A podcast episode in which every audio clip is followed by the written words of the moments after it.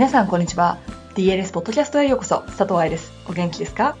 ？DLS ポッドキャストはプロの現場から健康なダンス生活を応援する情報サイトダンサーズライフサポート .com のブログ音声バージョンプラスポッドキャストだけの裏話などを毎週金曜日にお送りしていますうまくいけば今頃私は4月中旬から始まった2018年春の来日セミナーが終わりメルボルンに戻ってきているはずです万が一セミナーで喋り好きで声が出ないとか、飛行機が飛ばなかったとかがあると困るので、このポッドキャストまでは事前にレコーディングしておきました。さて、今日は有酸素運動とバレという記事をピックアップしてみました。最近は運動会がこの5月とかの時期にあったりしますし、暖かくなって外で運動したい人とか、夏場のコンクールに向けて体作りをしているなんていう人もいると思うので、早速本文に行ってみましょう。有酸素運動とバレ心肺機能これね、私昔、心肺機能って呼んでたんですよ。そしたら、心肺機能って読むんですよって、ポッドキャストリスナーさんからメールもらいました。メールでも、ブログで体型、体、in なんとか系の系ね、ってありますが、体型、体の形ですよって教えてもらったこともあります。こうやって佐藤愛の語彙力は皆様にサポートされて伸びていくのです。さて、今日はその心肺機能について。日本語では有酸素運動なんて呼ばれるやつですね。有酸素運動の定義は、後期的代謝によってヘモグロビンを得るために長時間継続可能な軽度または中程度の負荷の運動を言うなんですって。普通にスタジオでレッスンしてるだけだけど発表会がありますとか留学を考えてますとかの子たちは心配した方がいいエリアですよ。わかった？これ親父ギャグよ。有酸素運動って痩せるための運動じゃないんだよ。ここでお話したいのはそういうことじゃないんだ。どちらかって言ったら筋トレみたいな方が体型作りには向いてるし、早く結果が出るから昔みたいに有酸素運動イコール痩せますではございません。もちろん体型維持のためには食事の方が大事ですさ。そして30分やったら OK とかでもないです。なぜかってさっきの定義を見てわかるけれど、長時間継続可能な軽度または中程度の負荷って曖昧なんですよ。週に1回しか運動していない大人バレリーナさんとプロを目指している留学中の子たちだったら長時間継続可能な軽度または中程度の負荷って全然違いますでしょ？ここはセミナーやバレエ学校なんかでもよく言います。プロのダンサーにとっては朝のレッスンがウォームアップ、そのレベルまで行けばだけどね。そうじゃなかったらレッスン前にしっかりとウォームアップをしてからじゃレッスンしないと怪我します。だからこの記事では何をどれくらいやるっていうことはお話ししません。具体的じゃないななんて怒らないでください。誰がこのブログを読んでるかわかんないから書けないんです。ただ、自分のレベルを理解し、毎日プッシュし続けないといけないんだということは書いておきましょう。筋肉、脳みそ、精神力。どんな分野でも同じですが、やれば強くなる。やらなきゃ落ちていく。これは人間の体が効率よくできているからなんです。使わないものを維持する方がエネルギーを必要とするから、使わなかったら消しちゃうんです。プロのダンサーに求められる心肺機能レベル。いろいろな研究参考書が指しているように、最近のダンサーに必要なレベルはトップアスリートと同じだそうです。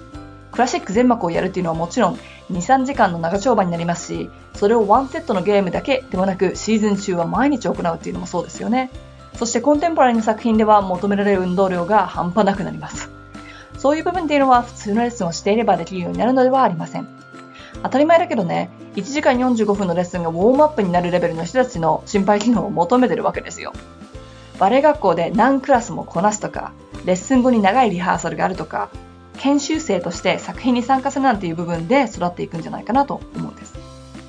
ただし、カンパニーに入ったばかりの子たちが一番怪我をするリスクが高いというのをオーストラリアンバレエ団からも聞いていますから、もともと強い子たちっていうのがセレクトされていってしまうのも事実でしょうね。だってほら、怪我して踊れなかったらいい役はつかないわけでさ。だからレッスン以外でも努力をする必要がある一つの分野もしくは自分のトレーニングに積極的に取り組みたい部分ですねだっていきなりってどこから来るかわかんないからということで有酸素運動って言ったらダイエットではなくてプロレベルで踊るためには必要だということをお話ししてきましたでもってそれってその人のフィットネスレベルによって何をどれぐらいやれば OK かというのが変わるので人の真似してても意味ないよってこともカバーしましたじゃあ有酸素運動をやって心肺機能がアップしたら何が具体的に良くなるのさっていう話をしましょうか。1、持久力がつく。これ素晴らしいでしょ？持久力がつくということは1回のレッスンで自分をプッシュできる量が増えるってことです。あれぐらい1回でハーハーしちゃうんじゃなく最初と最後のグループでチャレンジしても大丈夫だし、より高くジャンプしたり、より動いたり、より大きく動いたりできるわけです。持久力がアップするということは、1回のレッスンでの練習量がアップするということで、上達が早まるわけ。2、身体的だけでなく、メンタルも疲れにくくなる。体が疲れてたら気分も落ちます。風邪ひいてる時に気分が上げ上げの人なんていないでしょ？同じだよね。心と体っていうのは深くつながってますから。疲れた姿勢というのをしていても、それはメンタルにつながりますよ。例えば首が前に落ちていたり、肩が丸まっていたり、背骨が縮こまっていたり、このような姿勢は酸素供給が減ってしまうので、より疲れやすくなってしまうというサイクルに陥ってしまうこともありますが、こんな姿勢で自信を持って、私は夢を追いかけてるんだなんて言えないわけです。今日はうまくいかなかったけど、もっと練習して頑張るんだなんて言えないわけです。それよりは、私やっぱバレエ向いてないんだとか、疲れた、やめちゃったいっていう言葉を発するような姿勢だと思う。バレエを続けるか否かという質問が出やすいのも気分が落ちてる時じゃないですか気持ちが先か、体が先か、それをしっかりと見極めて将来を選択したいよね。